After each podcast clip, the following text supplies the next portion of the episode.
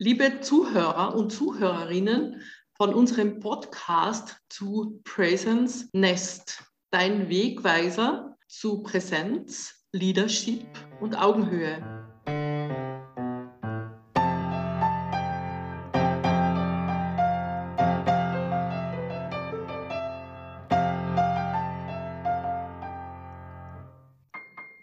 Ich begrüße euch heute mit meinem Gast, Magister Stefan Schambron. Er ist Führungskraft, nicht nur in einer Branche, als Quereinsteiger in die Finanzdienstleistung. Und dabei ist es seine Leidenschaft, neue Geschäftsmodelle ins Leben zu bringen, bei denen sowohl das Unternehmen als auch die einzelnen Mitglieder dieser Geschäftsmodelle neue Wege beschreiten und dabei erfolgreich sind. Und jetzt begrüße ich dich sehr herzlich, lieber Stefan, und bitte dich einmal um deine Vorstellung. Gerne, ja. Freut mich sehr. Danke dir, Gisela. Ja, also äh, vielleicht ein paar Worte zu meiner Person. Ich bin seit 30 Jahren in unterschiedlichen Dienstleistungsfunktionen tätig, habe begonnen bei einem sehr innovativen Konzern, der IBM, ist ein IT-Konzern, der sage ich einmal, in der Phase, wo ich eingestiegen bin, einen wesentlichen Wandel vorgenommen, nämlich verstanden hat, dass es nicht um IT-Systeme geht, sondern darum, Technologie zu kreieren und nutzenbringend einzusetzen, indem man damit ganze Geschäftszweige neu gestalten kann. Das war für mich der richtige Einstieg, weil ich dort begonnen habe, quer zu denken. Und zwar immer die Strategien, die der Konzern gerade ausgelobt hat. Da war ich immer vorne dabei und habe mir überlegt, wie kann ich Pilotprojekte schaffen, die genau dieser Strategie entsprechen, um dann wieder Mechanismen in Gang zu setzen, damit der Konzern da in der Richtung auch erste Erfolge hat und weiterdenken kann. Also das war immer, ich war immer an der Schnittstelle unterwegs, habe in der IBM sehr, sehr viele unterschiedliche Positionen inne gehabt, habe ganz normal als Berater begonnen, war dann für die gesamten Vertrieb der Banken und Versicherungen zuständig. Da hat sich die WM schon industrieorientiert aufgestellt, bin dann in den Bereich gegangen, Dienstleistungen in der IBM umzugestalten, neu zu formieren, sodass sie am Markt besser verkaufbar und beratbar sind. Wurde dann abgeworben von der Versicherungsindustrie, meine Aufgabe war dann in einer Tochter der großen Versicherungen, die der Wiener Städtischen, der Unica, der Generali gehört haben, dieses Marktmodell, nämlich den Versicherungsmaklern eine möglichst gute administrative Plattform an die Hand zu geben, äh, neu zu gestalten und in den Drittmarkt zu öffnen. War also auch eine Transformationsaufgabe, die mich vier Jahre begleitet hat. Und schlussendlich bin ich dann draufgekommen, die Versicherungs- und Bankenindustrie gut kennend, dass die Innovationsfreudigkeit äh, dieser Industrie sehr eingeschränkt ist. Warum? Weil sich diese Industrie immer nur mit Akteuren ihrer selbst beschäftigt hat.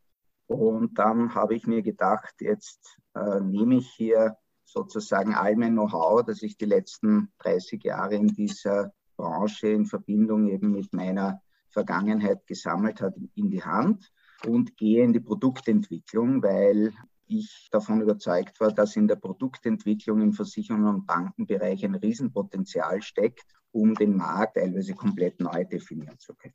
Es ist ein sehr schöner Werdegang, begeistert mich. Und da kommen jetzt ein paar Fragen für mich auf. Das eine ist, wie hast du das empfunden? Ich gehe, entnehme so aus deiner Beschreibung, du warst äh, angestellt und später selbstständig. Wo siehst du da die Unterschiede in der Herausforderung, äh, Menschen zu entwickeln, Menschen zu führen? Mhm. Also der Grund jetzt in der Nachwärtsbetrachtung, warum ich ins Angestelltenverhältnis gegangen bin, war mal der, weil ich nichts anderes gekannt hatte. Ja, meine Vorfahren sozusagen waren alle angestellt und haben mir gezeigt oder ich habe mir zeigen lassen, was man da tun muss, um die Karriereleiter hochzuwandern und so weiter. Ja, also die üblichen Dinge. Das heißt, es war für mich ganz klar, ich muss in einen Konzern gehen, weil dort lerne ich sehr viel. Ja, dort gibt es viel Ausbildungen Und international ist immer gut. Das hat mich schon gereizt, auch ein wenig andere Kulturen kennenzulernen und auch zu wissen, dass man in so einem Konzern, wenn man neue Dinge machen will, eine sehr große Kraft entwickeln kann. Weniger als Einzelner, sondern weil man natürlich dahinter einen sehr guten Konzern hat. Ich war immer schon äh, seit klein auf ein guter Schachspieler. Ja, das hat mir mein Vater gelernt. Und in Konzernen, wenn man dort was erreichen will, ist die große Herausforderung, dass der Konzern ist, wie er ist, gibt Strategien vor und in Wahrheit geht es darum, alle Akteure, die in diesem Konzern gibt, äh, möglichst gut in eine Richtung auszurichten. Ja? Oft ist das aber nicht das, was der Markt braucht, weil die, die diese Ausrichtung bestimmen, von den lokalen Märkten oft sehr wenig Ahnung haben, weil sie einfach mit den Märkten nicht in Berührung kommen. Das heißt, die größte Herausforderung der Führung in so großen Konzernen ist, damit umgehen zu können.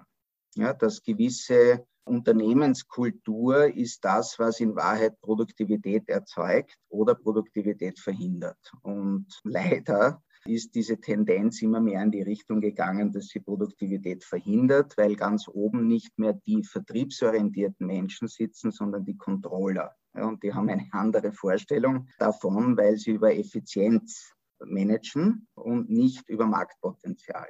Ja.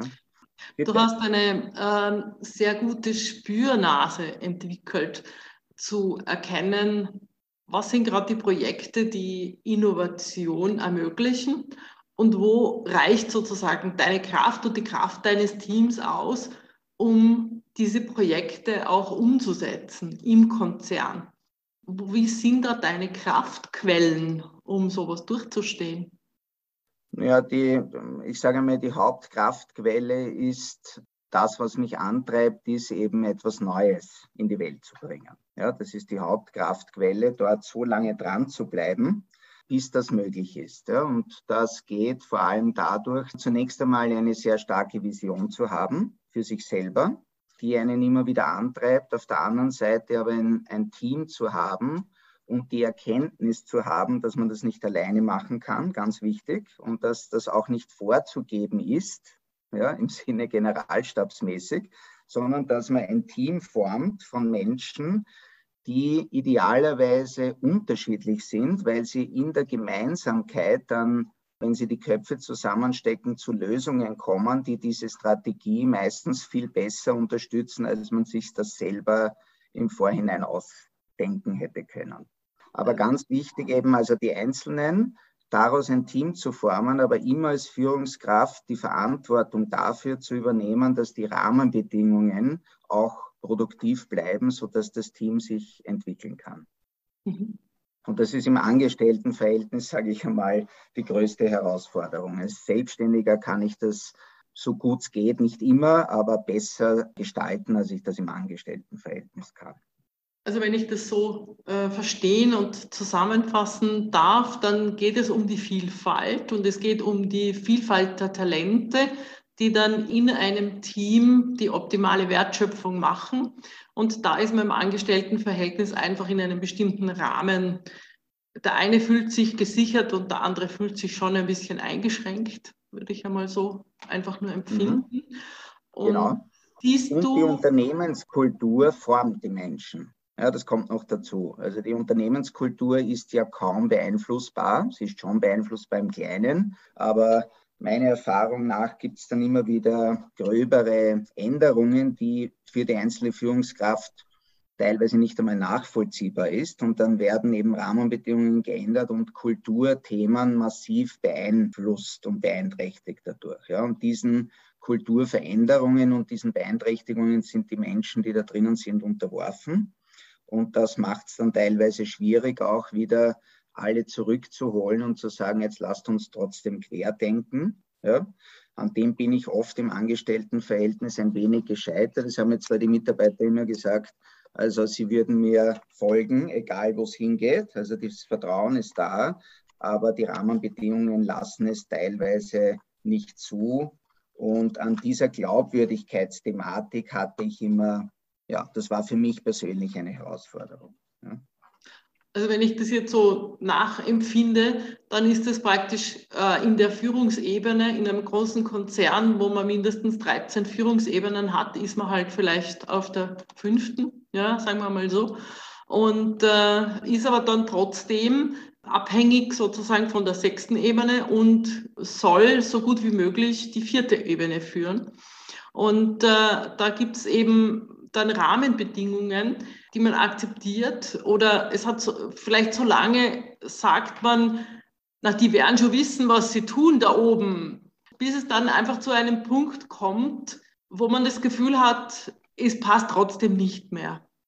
Genau, das passiert immer dann, wenn es geht schlussendlich, ich sage, es ist auch eine Entwicklungssache, also wenn man älter wird, wird das Wertesystem kommt immer mehr in den Vordergrund. Am Anfang ist man enthusiastisch, geht seinen Ideen nach, meint, man muss alles Mögliche erreichen und beweisen, damit man sich gewisse Positionen verdient. Ja? Wenn man älter wird, weiß man, was man kann und weiß, dass Erfolg dadurch entsteht, dass man ein Wertesystem aufbauen und auch erhalten kann und seinen Mitarbeitern oder seinen Kollegen oder Geschäftspartnern sozusagen gemeinsam an diesem Wertesystem festhält. Und das schafft Vertrauen, langfristiges Vertrauen. Und das ist für jegliche Geschäftsentwicklung wahrscheinlich der entscheidendste Punkt überhaupt. Also da stimme ich auf jeden Fall zu. Vertrauen es geht immer um Vertrauen, ob das jetzt eine Zweierbeziehung ist oder ein Geschäft ist. Wir haben natürlich die Möglichkeit, durch sehr viele, äh, so eine große Rechtsgrundlage, die wir haben in unseren Staaten, Verträge zu schließen, Vereinbarungen zu schließen, an die man sich halten muss, die man einklagen kann. Also es gibt sehr viel Rechtsform, die ähm, das Vertrauen eigentlich zu Papier bringt oder die das Vertrauen unterstützt, aber nicht ersetzt. Ja. So würde ich das schon einmal so sagen. Mhm. Und wenn wir jetzt also von dem Wertesystem und weil du sagst, wenn man noch jung ist, dann hat man, äh, möchte man sich was beweisen und den anderen was beweisen. Also das geht so, mehr oder weniger geht es da ein bisschen um Power und um Macht und Kraft und das kann ich und das zeige ich denen. Ja. Und dann wird man etwas weiser und äh, hat einfach schon viel erreicht. Und irgendwo kommen dann so Werte, wie immer sagt man ja, also irgendwo so meine Herzlichkeit oder der Herzen, Herzensmensch in mir, das ist es. Das freut mich einfach viel mehr, auf diese Art und Weise mit äh, meinen Mitarbeitenden, Coworkers einfach zu, äh, zu agieren.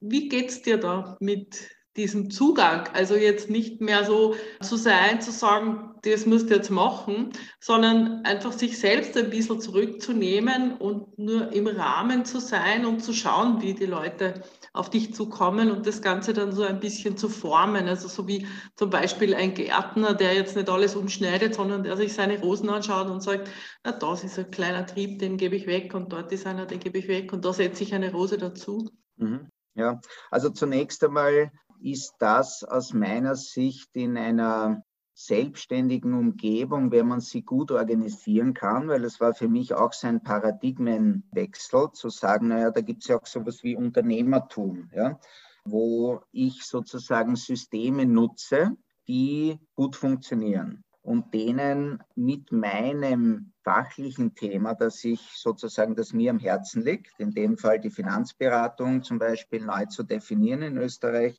diesen fachlichen Themen, diesen Systemen Leben einhauche. Ja, also ich bin zum Beispiel ein, ein großer Freund davon, nicht alles auf der grünen Wiese neu zu erfinden, weil das ist sehr schwierig und nicht definiert und braucht irrsinnig viel Zeit und Klarheit, sondern gut funktionierende Dinge. Ich sehe das wie Puzzlesteine, die es gibt, die gut funktionieren, die zu kombinieren und dadurch Rahmenbedingungen, neue Rahmenbedingungen zu schaffen, Wertschöpfungsketten zu erzeugen, ja, von Teilen, die bis jetzt losgelöst waren. Und diese Ketten mit meinem Thema zu nutzen. Und auf dieses System zu achten, dass, dass die Geschäftspartner, mit denen ich zusammenarbeite, weil das sind jetzt alle Selbstständige, das heißt, da kann ich auch nicht sagen, mach das, sondern da geht es darum, auf Augenhöhe miteinander in Beziehung zu treten und herauszufinden, hat man irgendwo gemeinsame Motivationen. Ja, was ist es denn? Und wenn man eine gewisse Erfahrung hat und sich auch bewusst ist, dass man schon einiges erreicht hat, dass man auch immer wieder aus dem Köcher ziehen kann, dann geht es darum, das abzugleichen. Ja, und zu schauen, wie kann man möglicherweise, wenn man seine Köpfe zusammensteckt, aus dem Erfahrungsschatz mehr machen. Mhm. Du sprichst jetzt von Zusammenstellen von schon bewährten Modellen oder bewährten Bausteinen. Und da kommt für mich jetzt so das Bild auf der Geschwindigkeit. Wenn man jetzt so in den mhm. Markt geht, dann ist es ja die Frage, wie finanziere ich diese Produktentwicklung, beziehungsweise wie schnell bin ich am Markt und wie schnell möchte ich auch sein. Und da habe ich jetzt so noch im Hinterkopf, dass du da mit der Produktentwicklung der Erste warst. Ja, also wir haben ein, sage ich einmal, glaube ich, sehr spannendes Zusammenarbeitsmodell genutzt. Da waren auch die Rahmenbedingungen sehr gut. Ich habe mir einen Konzern ausgesucht, in dem ich nicht tätig bin. Das klingt sehr spannend. Ja. Dieser Konzern hat einen völlig losgelösten Vertrieb. Der ist organisiert als eigene hundertprozentige Tochter. Und in diesem Vertrieb arbeiten lauter engagierte Selbstständige zusammen. Da gibt es ein Kooperationsmodell, über das auch jeder, wenn er mit dem anderen zusammenarbeitet, im Sinne des Marktes, sage ich einmal, auch dabei einen Nutzen zieht. Ja, also sehr, sehr gut organisiert. Aber der Riesenvorteil, der Vertrieb wird nicht bevormundet vom Konzern, sondern der darf selbstständig denken und in gewissen Richtlinien auch walten. Ja.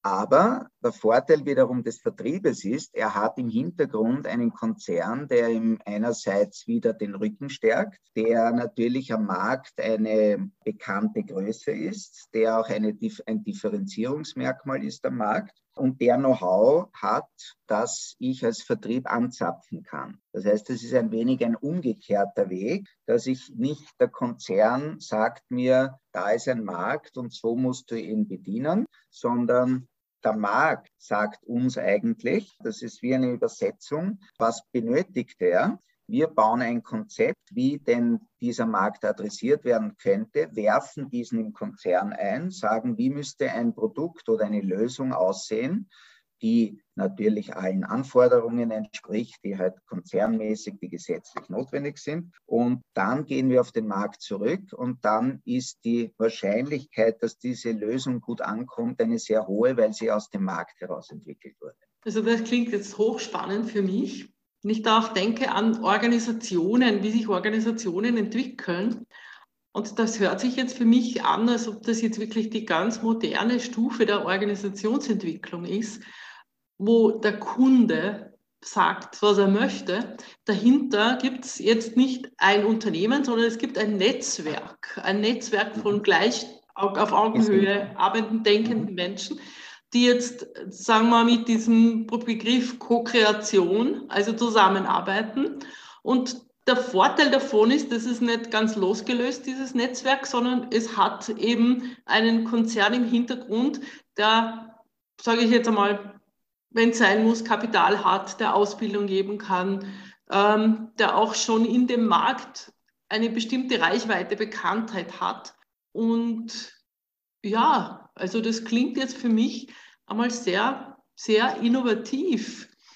Was, was bedeutet es da, in so einem Netzwerk jetzt mitzuarbeiten? Was braucht man da für Fähigkeiten, mhm. für Motive?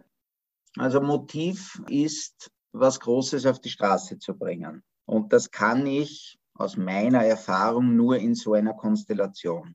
Einerseits eben die Finanzkraft, die Stärke zu haben, aber auch sozusagen die Freiheit, das zu tun, was man am besten kann. Weil das definiere ich und das definiert jeder meiner Geschäftspartner. Dadurch, dass wir auf Augenhöhe miteinander zusammenarbeiten, aber eine gemeinsame Vision haben, wo wir hinwollen, findet jeder selbst den Platz in diesem System, weil ich mich da nicht als Führungskraft sehe im Sinne einer, einer Pyramide, sondern eher einer umgedrehten Pyramide, jedem sozusagen in dieser Vision helfe herauszufinden, wo sein Platz ist. Aber das ist nur mein Teil, weil ich darauf vertrauen kann, dass mein Geschäftspartner das auch findet. Und durch das gegenseitige Suchen findet einmal jeder seinen Platz. Und dann geht es darum zu überlegen, na, und was ist das, was uns gemeinsam auszeichnet und wie können wir gemeinsam einen Mehrwert stiften. Einerseits jeder für sich selbst, ja, weil durch für mich entsteht ein neuer Gedanke immer dann, wenn ich mich mit jemand austausche. Ja, wir, mhm. wir glauben gerne, wir haben die Weisheit mit dem Löffel gefressen. Ja. Geschickter ist es, im Austausch miteinander auf Dinge zu kommen, an die wir idealerweise beide nicht gedacht haben. Mhm. Und je größer das wird, desto mehr ist natürlich auch die Qualität wichtig, äh, Menschen hereinzuholen, die ein ähnliches Wertesystem haben, weil da sind wir wieder bei der Grundlage des Vertrauens. Wenn ich eine Vertrauensbasis über meine, mein gesamtes Netzwerk spannen kann und alle auch dieses einhalten möchten, dann habe ich eine unglaubliche Geschwindigkeit in letzter Konsequenz, weil Geschwindigkeit sich unter Menschen genau dadurch definiert, dass ich dem anderen blind vertrauen kann und genau weiß, wenn ich das tue und der andere das tut, dass er das in meinem Sinne tut oder zumindest nicht gegen meinen Sinn tut. Ja? Mhm. Also da entstehen irrsinnige Geschwindigkeiten, wenn solche Teams mal eingespielt sind und im Sinne einer gemeinsamen Zielrichtung, das ist schon sehr wichtig, also das muss sehr klar sein für alle, agieren, weil man sich darauf verlassen kann, der andere weiß eh genau, was er tut, um das Ziel zu erreichen. Und ich bin oft nicht der Gescheiteste, weil der Weg, der definiert sich erst, wenn man geht, um dieses Ziel zu erreichen. Und der kann manchmal anders sein, als man sich das ursprünglich vorgestellt hat. Genau. Du sagst da ganz was Wichtiges und toll, dass du diese Erfahrung machst, dass das Vertrauen sozusagen uns schneller macht oder die Unternehmen schneller macht. Da gibt es auch die, das Buch von Stephen Covey, der sagt die Schnelligkeit des Vertrauens.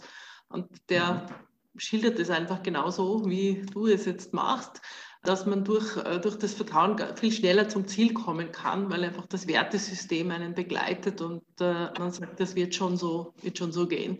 Und man braucht ein bisschen Vertrauensvorschuss natürlich auch, um hier das zu, zu machen. Ja, jetzt kommt ich aber dann noch zu einer Frage. Du sagst, es sind viele Menschen mit dem gleichen Wertesystem. Wie schaut es jetzt aber konkret aus, wenn diese vielen Menschen zusammenarbeiten? Ich gehe mal davon aus, das gesamte Bild ist, das Ziel ist, eine Wertschöpfung zu bekommen. Das Ziel von diesem immer größer werdenden Team, immer mehr Wertschöpfung zu machen, also speziell dann auch am Konto mehr Geld zu sehen. Mhm. Und wenn ich jetzt aber davon ausgehe, dass die Menschen unterschiedliche Talente haben, wie kann man sich das vorstellen in so einem Netzwerk? Auf der einen Seite heißt es Augenhöhe und äh, jeder kann eigentlich das Gleiche machen, sprich jeder hat seinen Kundenstock und geht dorthin oder hat nicht seinen Kundenstock, sondern baut sich die auf, aber eigentlich sind es die Kunden des größeren Unternehmens. Und jetzt gibt es ja da Tätigkeiten, die, äh, sagen wir, wenn ich jetzt einmal jemanden nehme, der gerne verkauft, ja, dann ist es häufig so, dass diese Menschen nicht wirklich gerne administrieren nicht? Und äh, Verträge ausstellen und den Kunden noch einmal anrufen. Das ist ja noch gut, ja. Aber dann irgendwie Schadensmeldungen entgegennehmen, das alles verwalten, würde ich jetzt einmal nicht in der gleichen Talente Schublade sehen. Wie, wie geht man da damit um in so einer Netzwerkorganisation? Also das ist ein sehr gutes Beispiel, weil auch ich kann nicht administrieren. Warum? Weil ich es nicht gerne tue. Alles, was ich gerne tue, und das ist wichtig auch in so einer Zusammenarbeit, jeden dort wieder hinzuführen, äh, sehr genau herauszufinden, was er gerne tut. Das ist einmal eine ganz wesentliche Voraussetzung, weil dann kann er auch ganz klar artikulieren, was er gerne tut und was er nicht gerne tut. Und wenn er das für sich erkannt hat, kann er auch nach Menschen suchen, die das gerne tun.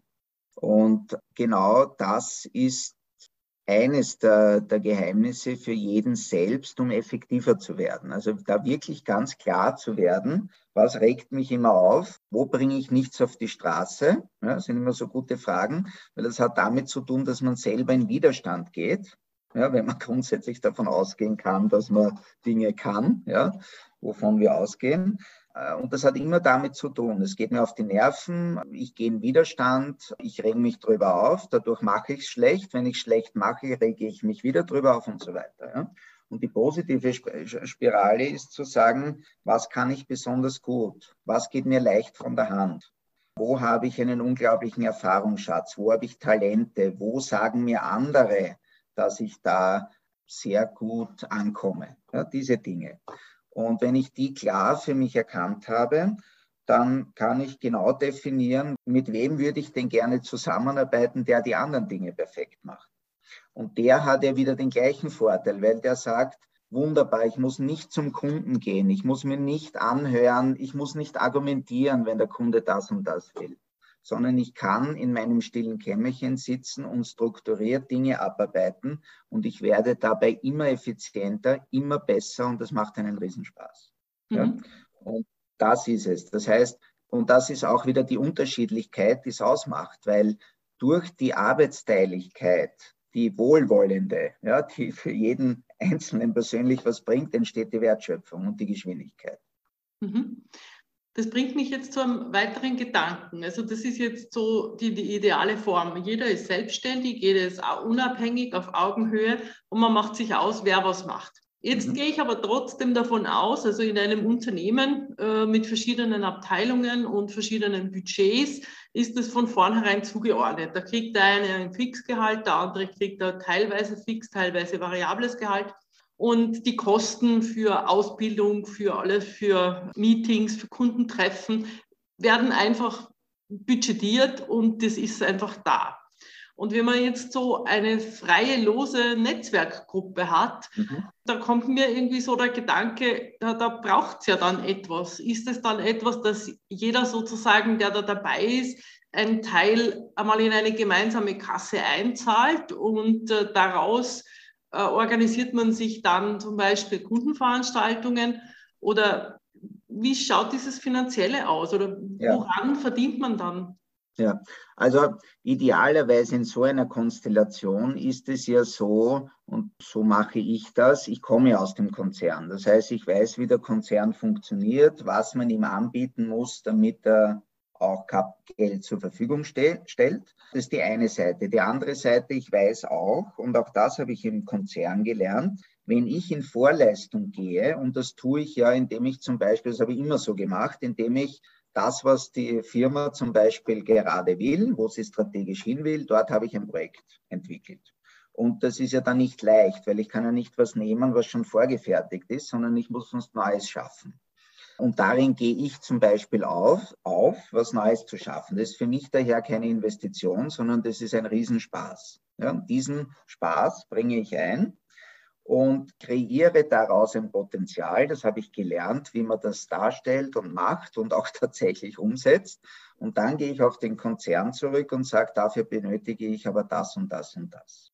Und das kann ich als Selbstständiger nicht. Ja, da muss ich am Anfang sehr, sehr genau kalkulieren und damit habe ich aber weniger Hebel. Ich habe relativ viel Hebel, weil ich hole mir Budget für gewisse Dinge aus dem Konzern. Ich hole mir ein fixfertiges Vertriebssystem aus dem Konzern. Ich hole mir eine gelebte Schnittstelle zwischen Konzern und dem Vertrieb. Das hole ich mir alles. Ja, und wenn man das in seiner Gesamtheit sieht, ist die Investition in so einer Kombination manchmal, wenn man es schlau macht, gar nicht so groß.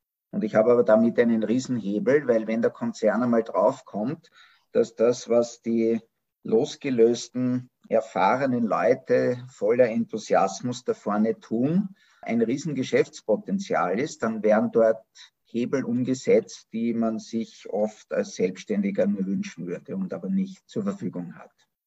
Also bei dir höre ich jetzt heraus, dass einfach diese Kombination zwischen diesen Selbstständigen und dem Konzern dass dort einfach das Potenzial gesehen wird, dass viel Wertschöpfung entstehen kann. Aber was sind jetzt sozusagen deine konkreten Tipps? Wie bringen diese äh, enthusiastischen, erfahrenen Menschen jetzt ihr Potenzial wirklich auf die Straße? Indem sie sich zunächst einmal solche Systeme anschauen. Ja? Viele treffen Entscheidungen, bevor sie erlebt haben, wie sowas überhaupt, was sowas überhaupt mit einem machen kann. Ja? Also wie ich das kennengelernt habe, habe ich gesagt, mein, mein erster wichtiger Schritt war, ich bin Angestellter. Ich habe es immer nur mit Angestellten zu tun gehabt. Ich spüre in mir aber sowas wie Unternehmertum. Ich konnte das noch nicht ausdrücken, weil ich hatte ja keinen Erfahrungsschatz darin. Aber ich bin eigentlich, ich war ein verkappter Unternehmer in einem großen Angestelltenverbund.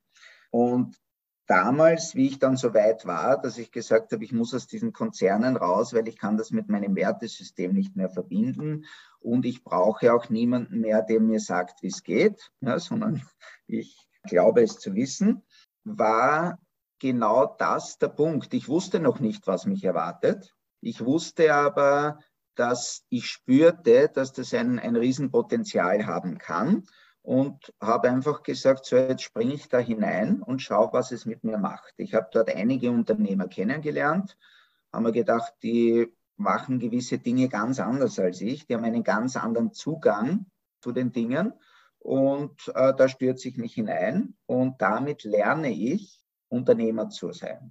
Warum? Weil das Umfeld immer, das Umfeld prägt uns gibt uns eine Reflexionsbasis und manche Dinge behält man, andere Dinge hinterfragt man und kommt drauf, ja, das geht möglicherweise einfacher oder das geht anders schneller. Ja, oder dort bin ich effizienter. Also das heißt, man muss diese Spielregeln, die so ein Zusammenarbeitsmodell bietet, die muss man erst einmal kennenlernen. Und ja nicht, und da machen viele Fehl, den Fehler, die sehr erfahren sind, zu glauben, sie haben, wissen schon alles.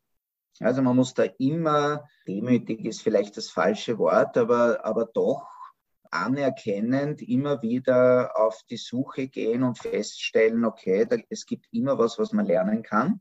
möglicherweise muss man auch gewisse Dinge hinter sich lassen, die sich einfach in der Vergangenheit durch Erfahrung aufgebaut haben. Und Erfahrungen machen mit uns nicht immer nur Gutes, sondern hin und wieder geben sie uns auch ein paar Klötze an die Beine, die wir dann wieder loswerden müssen. Ja? Mhm. Daher, wenn man in sowas reingeht, einfach hineingehen und schauen, was mit einem passiert. Und auf dem Weg das Vertrauen zu haben, auf dem Weg die richtigen Schritte gehen zu können.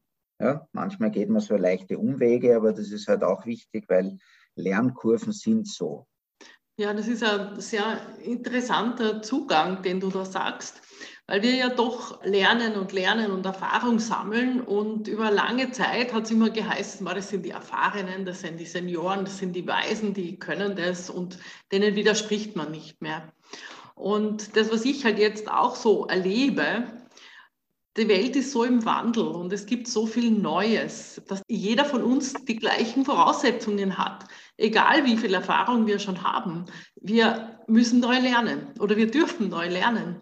Und da kommt mir so dieser Gedanke, etwas anzuschauen wie ein kleines Kind. Wenn so ein Zweijähriger in einen neuen Raum hineinkommt, ja, das er nicht, noch nicht äh, kennt, bleibt er halt einmal stehen und schaut und schaut und wartet, was auf ihn zukommt und vielleicht sagt er was, vielleicht sagt er nichts, aber es ist einfach dieses Aufnehmen und Spüren, was ist da heute neu. Genau. Und das ist sowas, was ich jetzt da bei dir heraushöre, dass das irgendwie so dieser Tipp ist, dass, dass ich einfach wieder Kind sein darf und äh, dort hineingehe und mir das einmal anschaue. Unbedingt, unbedingt. Und im Hier und Jetzt sein, das hört sich immer, das ist eine Plattitüde mittlerweile, ja, weil was heißt das im Hier und Jetzt sein? Das heißt das, einfach die Situation wahrzunehmen und zu schauen, was genau in der, in der momentanen Situation und während ich auf dem Wanderweg bin, was da so passiert. Und das auf mich einwirken zu lassen und zu schauen, wie ich darauf reagiere. Mhm. Und zwar, wie ich wirklich darauf reagiere, wie ich, wie ich damit in Verbindung trete. Ja? Das hat viel mit Präsenz zu tun. Ja? Mhm. Und zu spüren, was es mit mir macht. Und genau. mir, mir eigentlich so die Chance zu geben, auch innezuhalten.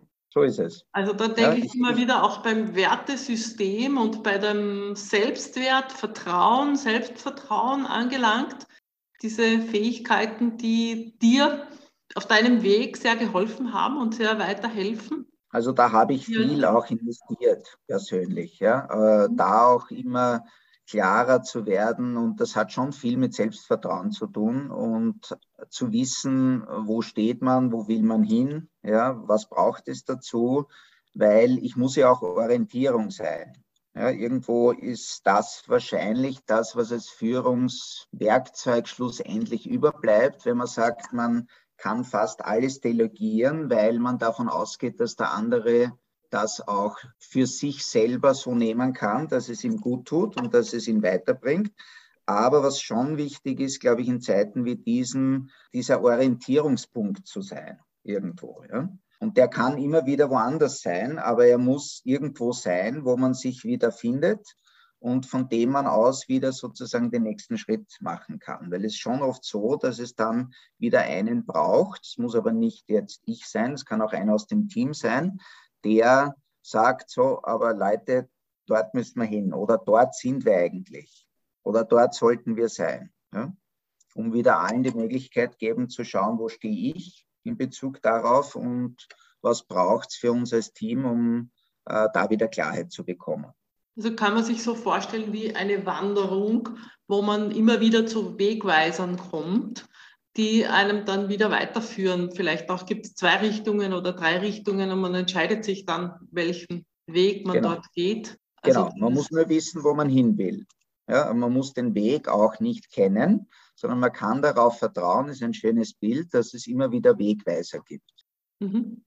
Ja, dann ja, bedanke ich mich sehr gerne. bei dir, Stefan, dass du Wegweiser sein möchtest und Wegweiser eben auch für Präsenz, für Leadership und für Augenhöhe und darf dir weiterhin viel Erfolg wünschen.